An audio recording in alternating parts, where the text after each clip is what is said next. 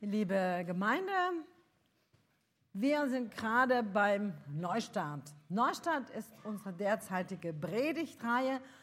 Heute Neustart durch Vergebung. Vergebung befreit.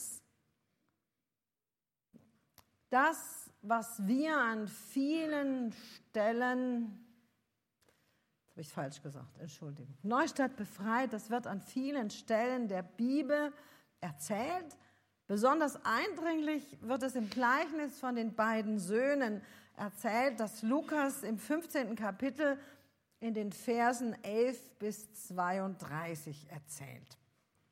Ein Mann hatte zwei Söhne.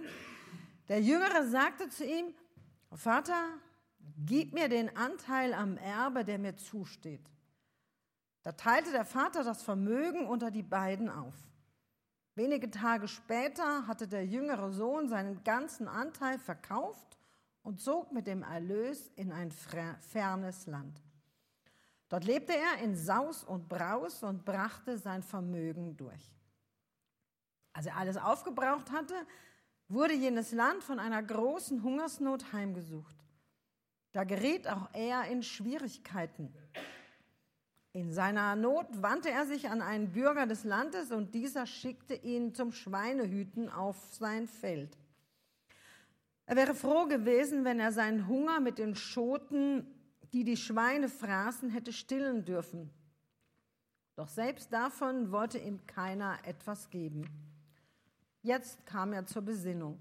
Er sagte sich, wie viele Tagelöhne hat mein Vater und alle haben mehr als genug zu essen. Ich dagegen komme hier für Hunger um. Ich will mich aufmachen und zu meinem Vater gehen und zu ihm sagen, Vater, ich habe mich gegen den Himmel und gegen dich versündigt. Ich bin es nicht mehr wert, dein Sohn genannt zu werden. Mach mich zu einem deiner Tagelöhner. So machte er sich auf den Weg zu seinem Vater. Dieser sah ihn schon von weitem kommen. Voller Mitleid lief er ihm entgegen, fiel ihm um den Hals und küsste ihn. Vater, sagte der Sohn zu ihm, ich habe mich gegen den Himmel und gegen dich versündigt. Ich bin es nicht mehr wert, dein Sohn genannt zu werden. Doch der Vater befahl seinen Dienern, schnell, holt das beste Gewand und zieht es ihm an, steckt ihm einen Ring an den Finger und bringt ihm ein paar Sandalen, holt das Mastkalb und schlachtet es wir wollen ein Fest feiern und fröhlich sein. Denn mein Sohn war tot und nun lebt er wieder. Er war verloren und nun ist er wieder gefunden. Und sie begannen zu feiern. Der ältere Sohn war auf dem Feld und als er nahe zum Haus kam, hörte er singen und tanzen. Er rief einen der Knechte und fragte, was das wäre. Der sagte ihm, Dein Bruder ist gekommen und dein Vater hat das gemästete Kalb geschlachtet, weil er ihn gesund wieder hat. Da wurde er zornig und wollte nicht hineingehen. Da ging sein Vater hinaus und bat ihn. Er antwortete seinem Vater, siehe, so viele Jahre diene ich dir und habe deine Gebote noch nie übertreten. Und du hast mir nie einen Bock gegeben, dass ich mit meinen Freunden fröhlich bin. Nun aber, da dieser dein Sohn gekommen ist, der dein Hab und Gut mit Huren verbrasst hat, hast du ihm das gemästete Kalb geschlachtet. Er aber sprach zu ihm, mein Sohn, du bist alle Zeit bei mir und alles, was mein ist, das ist dein. Du sollst fröhlich und guten Mutes sein, denn dieser dein Bruder war tot und ist wieder lebendig geworden. Er war verloren und ist wieder gefunden. Liebe Gemeinde, dieses sogenannte Gleichnis vom verlorenen Sohn ist das Paradebeispiel dafür, dass bei Gott jederzeit ein Neustart möglich ist. Jesus erzählt dieses Gleichnis genau deshalb. Er will zeigen, dass wir jederzeit zu Gott kommen können, was immer auch gewesen ist. Er empfängt uns mit offenen Armen und freut sich, dass wir zu ihm kommen. Doch Jesus erzählt dieses Gleichnis auch wegen des zweiten Sohns, diesem lieben und braven, zu Hause gebliebenen, der immer anständig war und getan hat, was der Vater wollte. Er findet es gar nicht lustig, dass der Vater seinen Bruder einfach so vergibt und dann, dann auch noch ein Fest feiert. Was ist mit ihm? Er war doch immer da und hat sich angestrengt. Er hat anständig gelebt. Er hat gemacht und getan, gearbeitet und vielleicht auch auf manches Vergnügen verzichtet. Was hat ihm das gebracht? Was ist mit ihm? Der daheimgebliebene Sohn sieht, was er investiert hat, nicht, was er dafür bekommen hat. Er hätte wohl auch an der einen oder anderen Stelle gern mal was anders gemacht, gerne sich mal was gegönnt. Hat er nicht.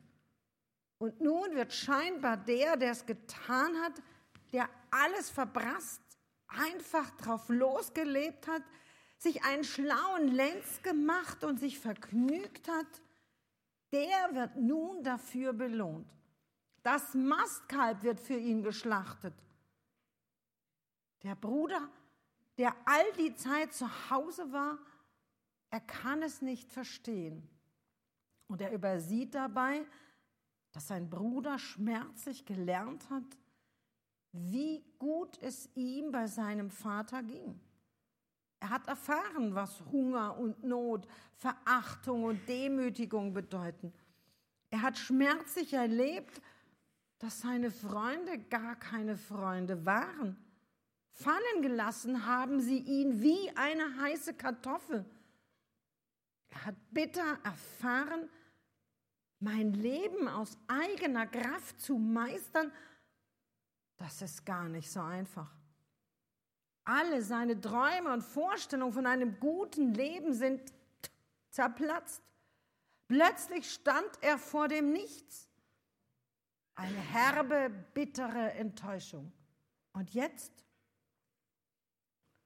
Lange hat er versucht, damit klarzukommen, hat ein elendes, mühsames Leben geführt. Sein Stolz ist verletzt, seine Selbstachtung nur noch gering. Es hat ihn viel Überwindung gekostet, zurück zum Vater zu gehen und sein Versagen einzugestehen.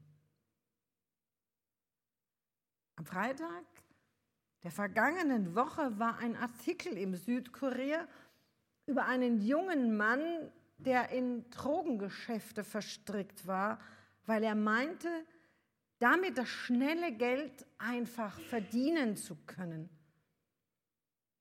Als er erwischt wurde, begann für ihn einerseits eine schwierige Zeit im Gefängnis und andererseits brachte ihn diese Zeit zum Nachdenken und zum Umdenken. Er machte im Gefängnis eine Ausbildung und dann sogar das Abitur und begann als Freigänger ein Studium.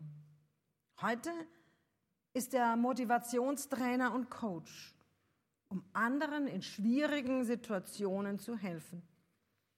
Er hat vieles schmerzlich gelernt, was andere irgendwie konnten.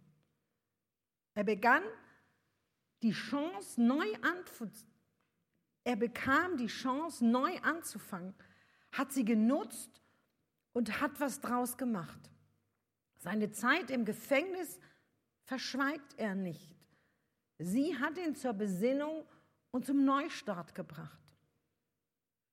Manchmal braucht es schwierige Erfahrungen, um zu begreifen, was uns das Leben, was uns Gott anbietet. Keiner von uns wünscht sich für seine Kinder oder gar für sich selbst solche Erfahrungen.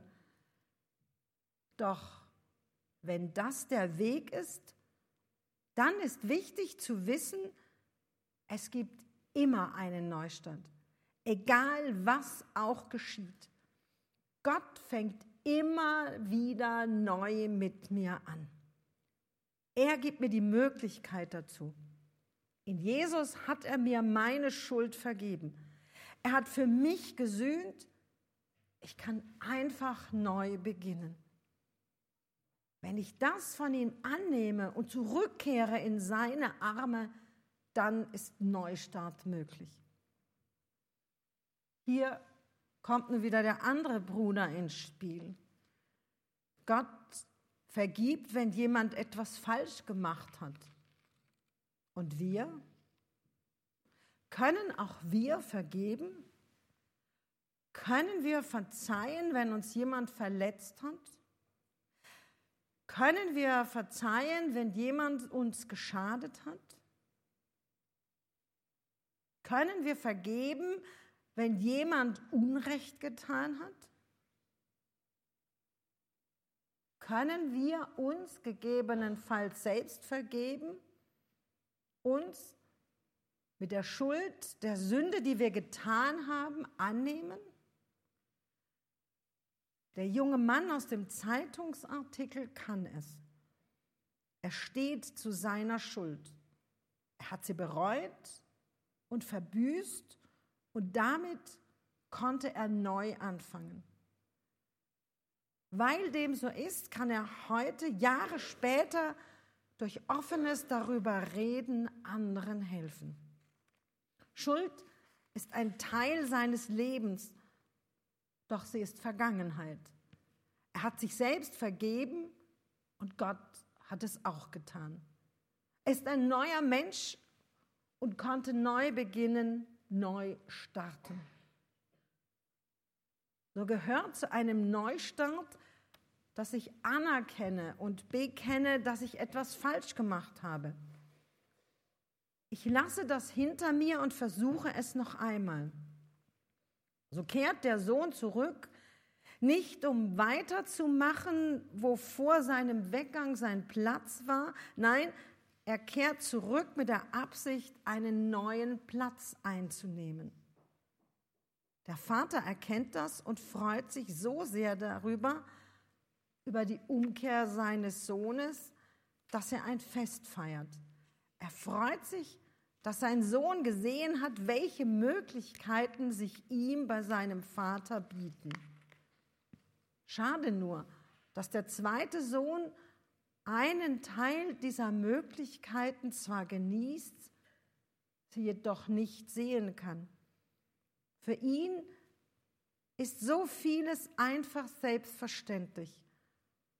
Und in dieser Selbstverständlichkeit sieht er gar nicht, welche anderen Möglichkeiten es für ihn noch geben könnte. So verpasst er auch viele Chancen, die sich ihm bieten.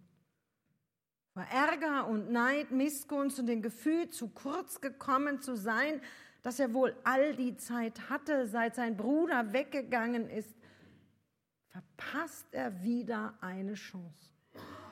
Die Chance, von den Erfahrungen seines Bruders zu lernen sein Bild zurechtzurücken und zu erkennen, dass ihm viel erspart geblieben ist. Zu sehen, wie gut es ihm geht, welch ein Geschenk ist, im Hause seines Vaters zu leben. Er verpasst über all dem auch einen Neustart mit seinem Bruder, mit seinem Vater, ja einen Neustart seines Lebens indem er aufrechnet und kleinlich Buch führt, verhindert er für sich einen Neuanfang und bleibt Gefangener seiner Vorstellungen. Er kann so auch nicht vergeben und verstrickt sich immer mehr in Ärger und Misslaunigkeit. Indem er sich verweigert, dem Beispiel seines Vaters zu folgen, nimmt er sich die Chance des Neustarts durch Vergebung. Gott bietet mir diesen Neustart immer wieder an, egal ob ich mich gerade in der Position des einen oder des anderen Bruders befinde. Jesus ist am Kreuz gestorben, um die Welt mit Gott zu versöhnen, um Neuanfang für uns möglich zu machen. Er hat all meine Schuld auf sich genommen und gesühnt. Und ich kann deshalb frei und ohne Belastung leben. Meine Schuld kann ich ihm bringen, meine Fehler an seinem Kreuz abladen. Ich kann neu beginnen, ganz neu. Im Abendmahl, das wir im Anschluss miteinander feiern, lädt uns Jesus dazu ein. Alles, was uns beschwert und belastet, alles, was wir falsch gemacht haben, was wir versteckt und verharmlost haben, wovor wir die Augen verschlossen und unsere Ohren verstopft haben, zu ihm zu bringen, ihn um Vergebung zu bitten und in Brot und Wein den Zuspruch seiner Vergebung zu empfangen. In Brot und Wein können wir sehen und schmecken, wie freundlich Gott ist. Er lädt uns ein zum Fest des Lebens, wer wir auch sind, was wir auch getan oder gelassen haben. Er lädt uns ein, auch denen zu vergeben, die an uns schuldig wurden und als versöhnte Schwestern und Brüder zu leben. So ist jedes Abendmahl, das wir feiern, ein Neustart. Ein Neustart ins Leben, ein Neustart in unsere Beziehung zu Gott, ein Neustart in der Liebe Jesu. Dass wir diese Chance immer wieder neu ergreifen, das wünsche ich uns. Amen.